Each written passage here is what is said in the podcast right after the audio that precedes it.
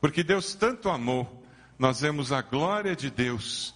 Nós vamos lá para Lucas 2, vamos estudar o nascimento de Jesus, aquele texto que fala sobre esse momento tão especial. Veja se quem está perto de você tem Bíblia, chegou nesse texto, para que nós possamos refletir no significado da palavra de Deus. 25 de dezembro, nós sabemos que não é a data exatamente, provavelmente é ali perto da Páscoa, no inverno jamais era feito o recenseamento, foi uma data escolhida para substituir um festival pagão do, sal, do sol, e a substituição deu certo, porque ninguém mais celebra esse festival do sol. O festival cristão, o nascimento de Jesus, tomou conta historicamente dessa festa. Quando nós vemos os dois primeiros capítulos do Evangelho de Lucas, nós vemos Lucas dando um relato do nascimento de Jesus. O curioso é porque todo o Evangelho de Lucas ele fala de algo que ele viu, que ele presenciou. Mas ali no nascimento de Jesus ele não estava presente. Como que ele pôde fazer um relato tão preciso, tão detalhado? O que estudiosos dizem é que, com certeza, ele teve uma fonte muito preciosa que se chamava Maria, mãe de Jesus. Ele era muito próximo de Maria, teve acesso a ela, e certamente Maria foi a, aquela que deu informações tão detalhadas do nascimento de Jesus. Os primeiros dois capítulos de Lucas certamente tiveram as informações de Maria para que eles fossem construídos. Muitos natais já se passaram desde aquele do nascimento de Jesus, e nós temos hoje um tipo estranho de celebrar o Natal muitas vezes, né? Muitos de nós temos um Natal que se parece mais com esse Natal que vai aparecer nesse vídeo aí. Dê uma olhadinha.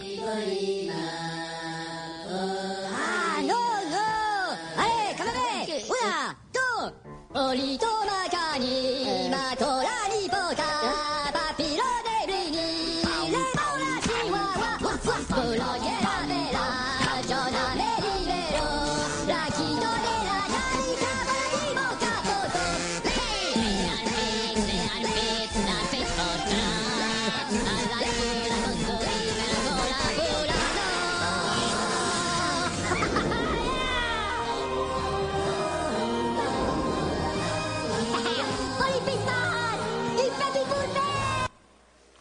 vezes nosso Natal é tão animado, tão animado, mas tão animado, tem tanta festa, tanta coisa, tanto lugar para ir, tanta coisa para fazer, que quando termina o Natal a gente precisa tirar um mês de férias, de tão cansado que a gente está, tão enjoado que a gente está, de tanta porcaria que a gente comeu. Ah, nós nos exaurimos de tanta comunhão, de tanto lugar que a gente foi, de tanto, tanto amigo secreto que a gente participou, né? Algumas pessoas chegam ao ponto de pegar presente de um amigo secreto para outro amigo secreto, porque não dá tempo nem de comprar mais presente, de tanto amigo secreto que a gente participa. Algumas pessoas olham o Natal como uma época para escolher, comprar, embrulhar, entregar, escolher, comprar, entregar, embrulhar, escolher, comprar. Festa chega. Parece que Natal é mais uma época de canseira do que qualquer coisa. Eu recebi na internet uma, uma piadinha de Natal, que na realidade é mais do que piada, é, é até um, um texto para reflexão. Talvez você tenha recebido também, de uma mulher esbaforida no shopping com uma quantidade absurda de sacolas nas mãos, quase não conseguia caminhar. Dois filhos, os filhos também com sacolas na mão, e ela gritando com os filhos, e, e ela viu que o elevador do shopping para o estacionamento ia fechar a porta, ela sai correndo e finalmente ela consegue com o pé segurar o elevador, e ela grita com as crianças para as crianças entrarem, e entram as crianças no elevador, e, e ela com dificuldade, o elevador já estava cheia, ela consegue puxar as sacolas e ela entra, e a porta fecha, e quando a porta fecha e o elevador começa a ir para o estacionamento, ela dá um suspiro e diz: ah, Que coisa! Eu queria descobrir quem inventou essa história de Natal e enforcar esse infeliz. Logo que ela terminou de falar isso, uma voz lá no fundo do elevador disse: A senhora não se preocupe, nós já o crucificamos. O elevador foi até o andar em que ela saiu em silêncio absoluto. Aquela voz no fundo do elevador disse tudo, né? Ela queria enforcar quem inventou essa história de Natal. E aquele senhor lembrou que já fizeram coisa pior. Ela não sabia o que era Natal. E ela não fazia nem ideia do que ela estava dizendo. Porque Natal não tinha nada a ver com Jesus. Era aquela corrida louca. O primeiro Natal não tem nada a ver com isso que muitas vezes nos envolve, nos abraça, toma o nosso tempo, nosso esforço. Tem pessoas que vão passar 12 meses agora pagando as despesas do Natal. Porque para comprar um presente eles se endividaram. Isso não é Natal. O versículo 9 fala do verdadeiro Natal. E aconteceu que um anjo do Senhor apareceu-lhes e a glória do Senhor resplandeceu ao redor deles. Isso é Natal. Natal é aquele momento em que a glória de Deus resplandece. Quando nós nos colocamos no lugar dos pastores e vemos a glória de Deus, nós descobrimos o que é Natal. Nós vivemos o verdadeiro Natal. Porque Deus nos amou, nós vemos a glória de Deus. Durante essa semana que antecede o dia do Natal, mais do que nunca, o nosso anseio, o nosso desejo deve ser ver a glória de Deus. Um comentarista faz a seguinte afirmação: depois que o evento grandeza, de grandeza universal e eterna aconteceu, a encarnação do Filho de Deus, não deveríamos nos surpreender que Deus anunciasse e iluminasse com seres celestiais este momento. Depois que o evento de grandeza universal e eterna aconteceu, que foi a encarnação do Filho de Deus, nós não deveríamos nos surpreender que Deus anunciasse e iluminasse com seres celestiais esse momento.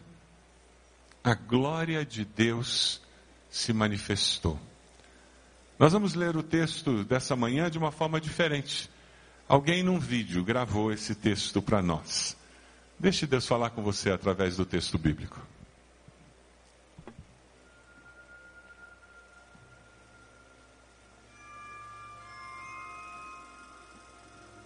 E a glória do Senhor se manifestará.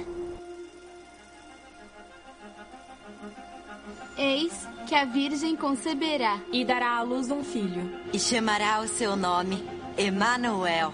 Deus conosco. Porque um menino nos nasceu. Um filho se nos deu. E o seu nome se chamará Maravilhoso. Conselheiro. Deus forte. Príncipe da paz. Havia pastores que estavam no campo e guardavam durante as vigílias da noite o seu rebanho. E eis que o anjo do Senhor veio sobre eles. Não temais, porque eis aqui vos trago novas de grande alegria.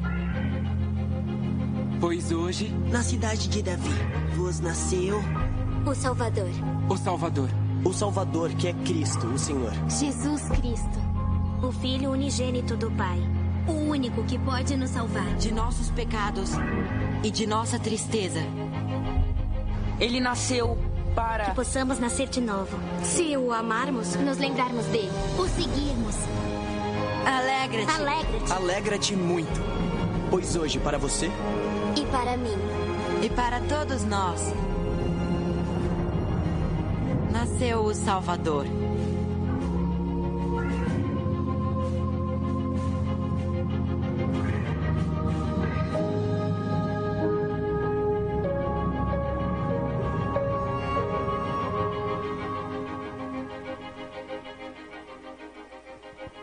Nasceu o Salvador, porque Deus tanto amou. Eu vejo a glória de Deus porque nasceu o Salvador.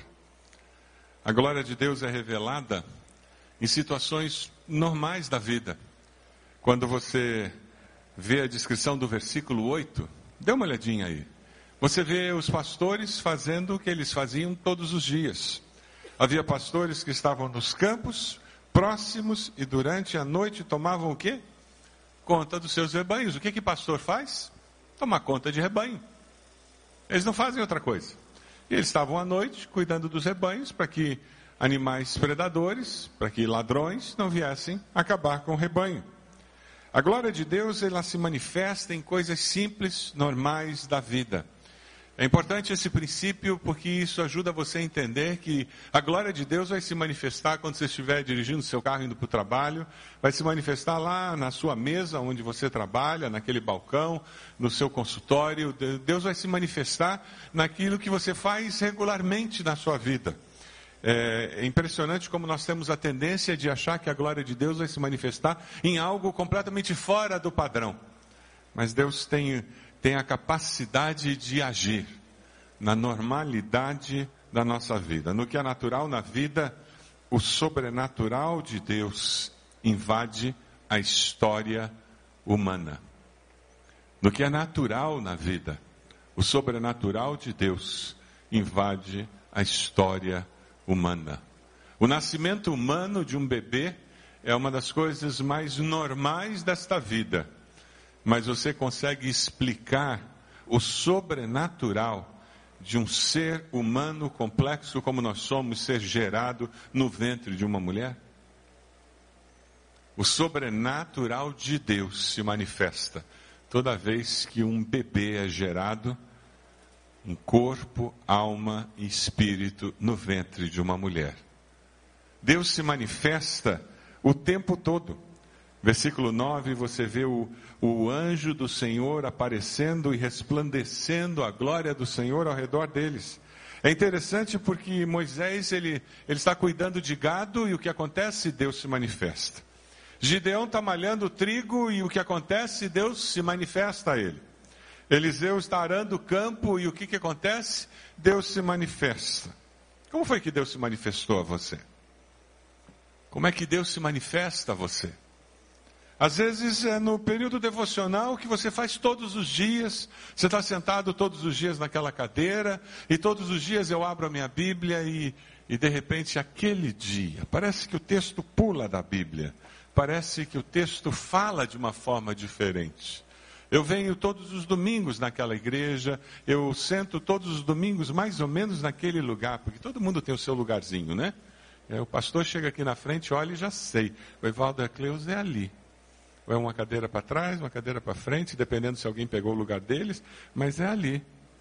Aí quando eles inventam de mudar de lugar, eu me perco, eu não sei se eles vieram à igreja ou não. Chiquinho é ali com a Jura.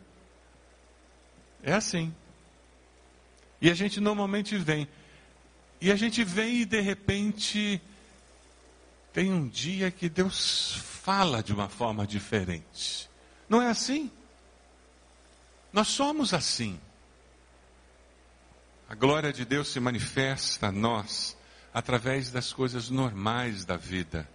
A questão é se eu estou pronto para ver a glória de Deus, se eu estou buscando a manifestação de Deus na minha vida. O Salmo 19, 1, 4 diz: Os céus declaram, vamos ler juntos? Os céus declaram a glória de Deus. O firmamento, um dia fala disso, a outro dia. Uma noite o revela a outra noite. Sem discurso nem palavras, não se ouve a sua voz, mas a sua voz ressoa por toda a terra e as suas palavras até os confins do mundo. O anjo do Senhor disse: Não tenham medo. Os pastores ficaram assustados, eles não esperavam aquilo. E ele diz: Eu lhes trago eu estou trazendo boas novas de grande alegria, que são para todo o povo. Não tenham medo. A palavra de Deus para nós sempre é uma palavra de alento, de conforto. Sempre é uma palavra de segurança. Quem se relaciona com Deus, quem está próximo de Deus, sempre encontra onde se segurar, onde apoiar-se onde encontrar tranquilidade. Por isso que eu sei em quem tenho crido. Por isso que eu lanço sobre ele toda a minha ansiedade, porque ele cuida de nós, é o que a palavra diz. Quem conhece esse Deus, sabe que o Cristo do Natal veio para tirar o medo. E ele veio porque existem novas de grande alegria. Quem sabe você veio hoje pela manhã com o coração entristecido, enlutado. Natal é uma data que sempre traz um tom escuro, sempre traz lembranças amargas. Eu quero, em nome de Jesus, pedir que você vá até os pés da cruz, aonde esse bebê morreu para que você fosse liberto dessa tristeza.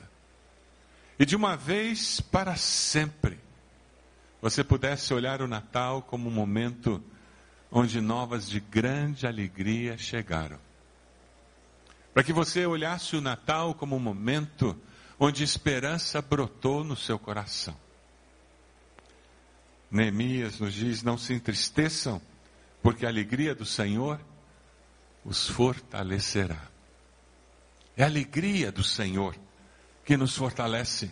Não é a minha alegria, não são as circunstâncias favoráveis, não é o fato de não ter nenhuma marca na minha história que me alegra, não, não. É a alegria do Senhor, é a segurança que o Senhor passa, é a certeza de que o Senhor é por mim, é a certeza de que o meu futuro está nas mãos de Deus. É isso que me garante, que me dá a segurança de que eu posso vencer toda e qualquer adversidade que vier na minha direção.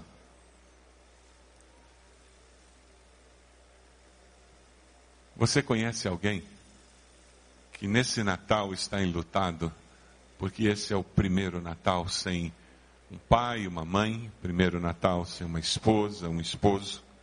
Ah, os primeiros Natais, primeira Páscoa, primeiro aniversário, são sempre mais difíceis. Os primeiros, sem aquele ente querido, são sempre os mais difíceis. Eu queria desafiar você a ser enviado do Senhor na vida dessa pessoa. Você pode fazer alguma coisa para aliviar a dor dessa pessoa nesse Natal? Para ser a manifestação da glória de Deus na vida desta pessoa? Talvez um, uma mensagem de texto. Talvez uma mensagem no WhatsApp. Quem sabe um telefonema? Quem sabe um presentinho? Quem sabe um abraço? E como é bom receber um abraço, não é mesmo? E uma palavra de alento dizendo: Deus é conosco. Emmanuel. Jesus é conosco nesse Natal. Porque Deus tanto nos amou. Nós podemos crer nas promessas de Deus. E nesse Natal você pode crer nas promessas de Deus. Nesse Natal você pode ser instrumento de Deus para que outras pessoas sejam lembradas, creiam também nas promessas de Deus uma grande multidão do exército celestial veio louvando a Deus, e quando nós cremos nas promessas de Deus, o que brota dos nossos lábios? Louvores a Deus, reconhecimento de que Deus é digno, de que Deus merece toda a honra, toda a glória, todo o louvor. É interessante, porque o costume naqueles dias é que quando nascia um varão, todos cantavam louvores a Deus. Falei aqui domingo passado que quando uma mulher entrava em trabalho de parto naqueles dias, as crianças nasciam em casa, ninguém ia para o hospital. Então, quando sabiam que uma criança estava para nascer, uma banda chegava na porta da casa e eles ficavam na porta daquela casa esperando, porque o nascimento de uma criança era um grande evento. E todos ficavam esperando, sabe por quê? Se nascesse um menino, aquela banda tocaria louvores a Deus. Se nascesse uma menina, eles iam embora para casa.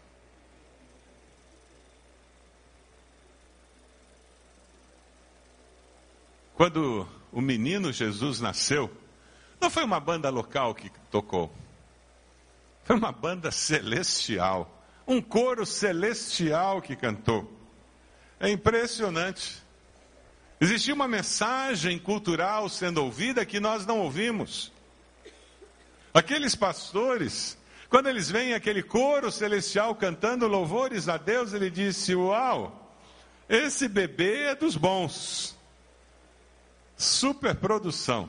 Nem Spielberg conseguia fazer isso. É interessante porque eu imagino que muitos de vocês já ouviram a expressão glória a Deus nas alturas, aos homens de boa vontade. Quem já ouviu isso? Pois é, né? Alguém já leu isso na Bíblia? É um erro cultural, né? Homens de boa vontade, desde quando o homem tem boa vontade? A Bíblia diz que todos pecaram e carecem, precisam da glória de Deus. Não existe homem de boa vontade, gente. Por mais boazinha que aquela tia, velhinha, querida, amada, gentil, aquela que parece que não faz mal para uma mosca.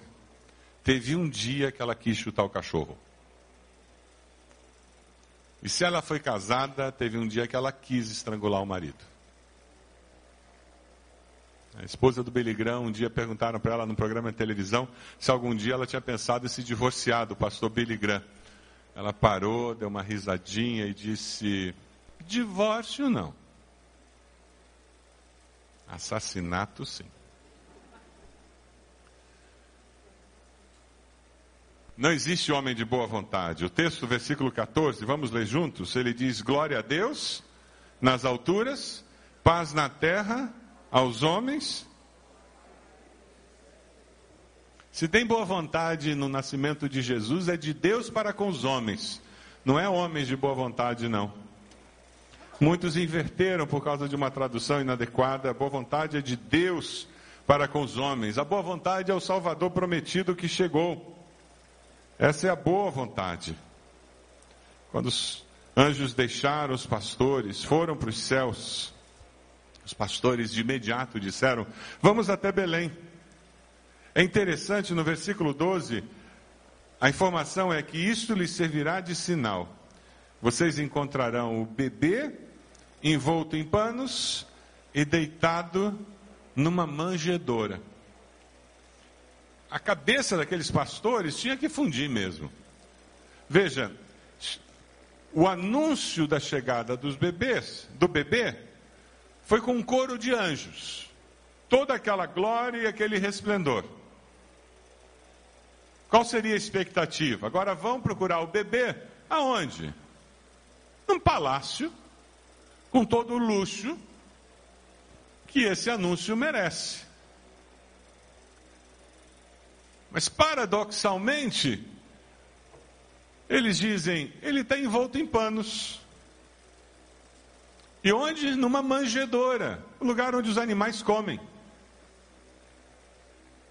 Não tinha erro. Nenhum outro bebê em Belém estaria numa manjedoura.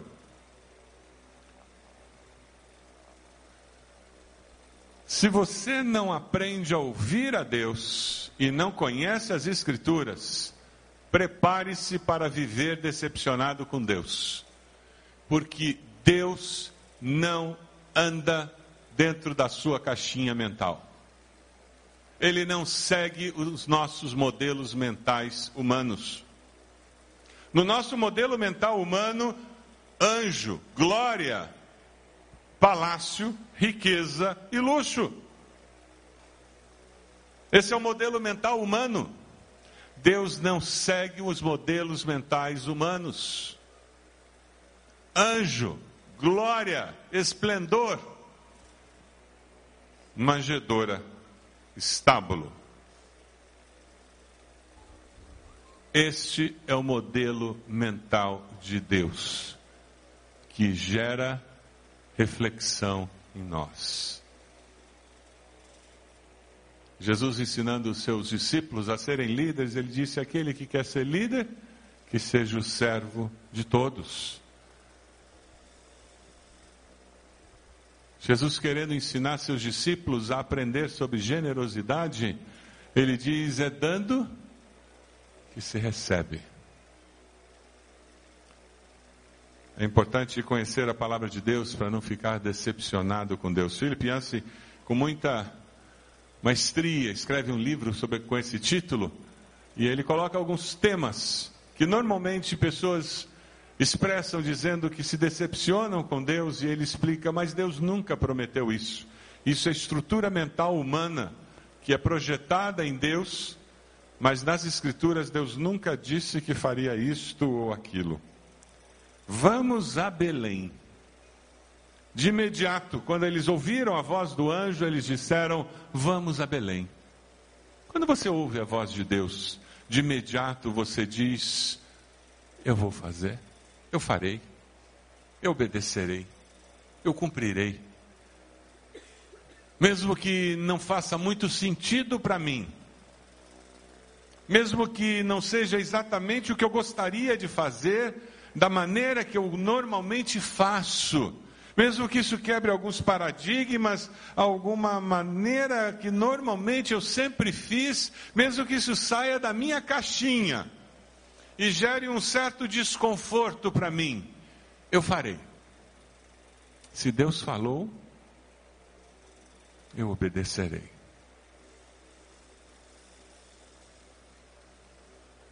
Temos algo a aprender com esses pastores. Eles foram até Belém, porque eles obedeceram, porque eles não ficaram presos ao seu jeito de ser, porque eles correram riscos. Eles viram a glória de Deus. Quem sabe para esse novo ano, você precisa correr um pouco mais de riscos para ver a glória de Deus manifesta na sua vida, na sua família. É interessante porque eles foram e viram a glória de Deus. Aquilo que os anjos disseram era verdade. O bebê estava envolto em panos, numa estrebaria numa manjedoura. Era verdade. Eles poderiam ter voltado para o campo, feito uma reunião dos pastores, fundado a primeira igreja batista dos pastores de Belém, organizava um coro parecido com o coro dos anjos e começado a ensaiar todo, todo dia, não podia. Foi isso que eles fizeram. É interessante porque o texto, de uma maneira muito clara, veja ali nos versículos 17 e 18, depois de o verem, contaram a todos o que lhes fora dito a respeito daquele menino, e todos os que ouviram o que os pastores diziam ficaram o quê? Ficaram o quê? Admirados. Eles contaram a todos. Para quem você contará? sobre o Jesus que você encontrou? Quem ouvirá sobre o bebê da manjedoura que um dia você encontrou? Quem nesse Natal será exposto a esse bebê, ao amor deste bebê, porque um dia você o encontrou? Pastor Israel de Bela Azevedo escreveu uma poesia pequena, simples, que está na capa do boletim, que eu repito aqui.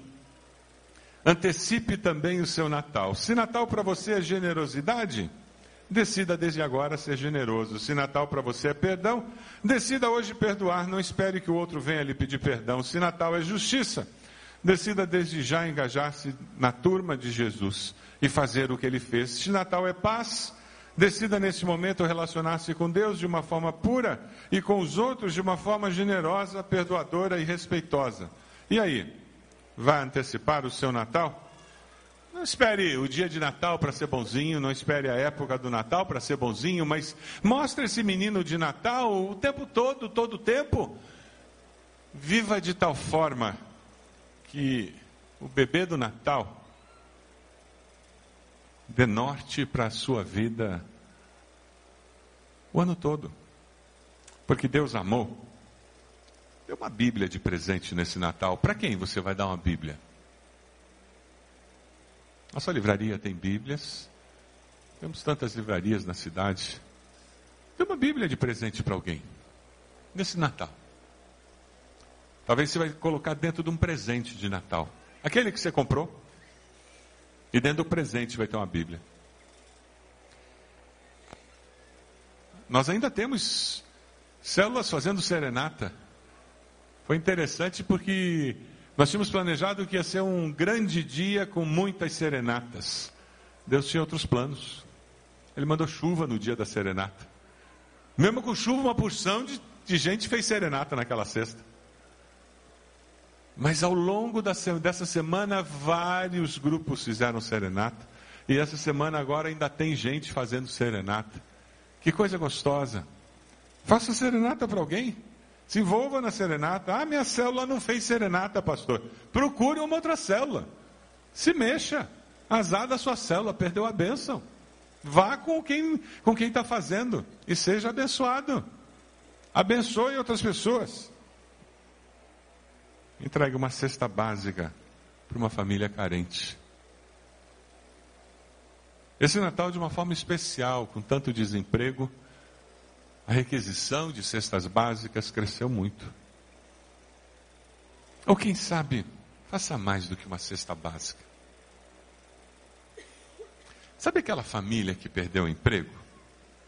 Que a coisa está encrencada lá? Vá no mercado. Compre uma ceia de Natal para aquela família, que tal? Ou quem sabe, faça diferente. Convide-os para passar um Natal com a sua família.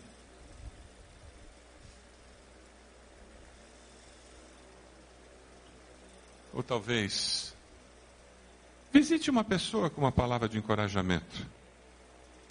Sabe quando lá em Mateus Jesus fala sobre brilho, luz, glória, é mais ou menos sobre isso que ele está falando. Ele disse assim: brilha a luz de vocês diante dos homens, para que vejam as suas boas obras e façam o quê? E glorifiquem ao Pai de vocês que está nos céus. Quando falamos da glória de Deus, ela sempre está vinculada a relacionamentos. Deus manifesta a sua glória através de relacionamentos. Você pode abaixar sua cabeça? Nesse Natal, você pode restaurar o seu relacionamento com Deus, entregando sua vida a Jesus, aceitando-o como Senhor e Salvador da sua vida. Você pode confessar seus pecados e dizer: Eu quero Cristo como Senhor e Salvador da minha vida. Ele nasceu, viveu, morreu e ressuscitou para que nós possamos ter um relacionamento eterno com Ele. Você já se arrependeu dos seus pecados? Já confessou Jesus como Senhor e Salvador? Eu queria convidar você a fazer uma oração em que você se entrega a Ele. Faça a oração dizendo: Senhor, eu te peço perdão pelos meus pecados. Eu reconheço que Jesus nasceu viveu, morreu e ressuscitou para ser o meu Salvador. Eu me entrego ao Senhor e nesse Natal eu quero que Jesus nasça na minha vida e me dê uma nova vida. Você fez essa oração? Levante sua mão. Onde você está? Eu gostaria de orar por você. Graças a Deus. Pode abaixar. Graças a Deus. Graças a Deus. Mais alguém? Levante sua mão. Onde você está? Pode abaixar. Graças a Deus. Mais alguém? Talvez você precise tomar uma decisão de que nesse Natal você vai contar para outras pessoas sobre o amor de Deus. Você vai usar teus presentes para contar do amor de Deus. Você vai enviar mensagens falando do amor de Deus. Talvez a decisão que você vai tomar hoje de manhã que você vai contactar alguém que você sabe que está sofrendo nesse Natal. E você vai ser mensageiro de Deus, como aqueles anjos, para manifestar a glória de Deus, trazendo conforto, alento ao coração dessas pessoas. É essa a sua decisão? Diga sim para o Senhor. Vamos ficar de pé. Se você levantou sua mão dizendo eu quero Jesus como meu Senhor, Salvador, eu queria convidar você, enquanto nós cantamos, a vir aqui à frente. Eu queria orar por você no final desse culto. Nós temos líderes de célula, conselheiros que vão abençoar sua vida orando por você nesse momento tão especial. Enquanto nós cantamos, sai do seu lugar, vem até aqui à frente. Nós queremos orar por você. Chegue aqui, vem até aqui à frente. Você que levantou sua mão aceitando Jesus, pode vir. Isso, vem até aqui. Nós queremos orar por você. Queremos abençoar a sua vida. Isso. Por favor, isso. Vem até aqui. Momento especial. Líderes de célula, por favor. Venha até aqui, pastores. Graças a Deus.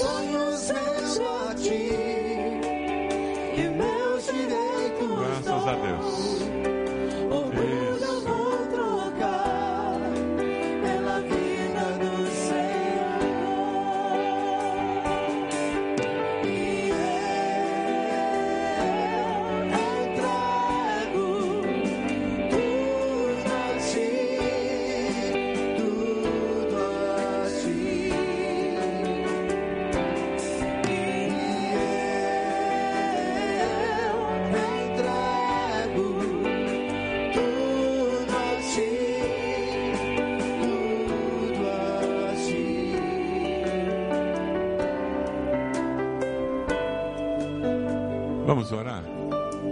Deus amado, nós te damos graças por essas pessoas que tomaram uma decisão ao lado do Senhor, que estão nesse Natal dizendo: Eu quero esse Jesus do Natal na minha vida de uma forma real, significativa.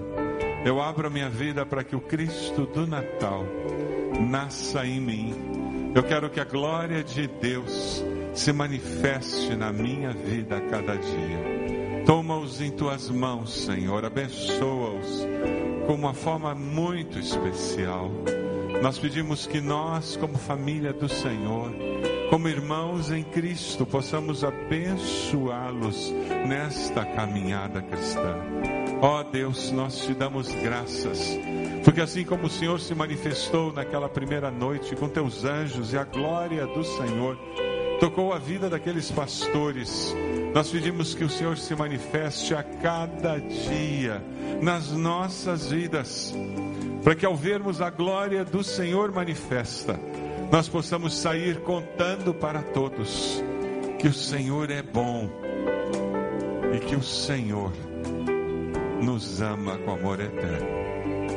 Ó Deus, louvado seja o nome do Senhor, em nome de Jesus. Amém.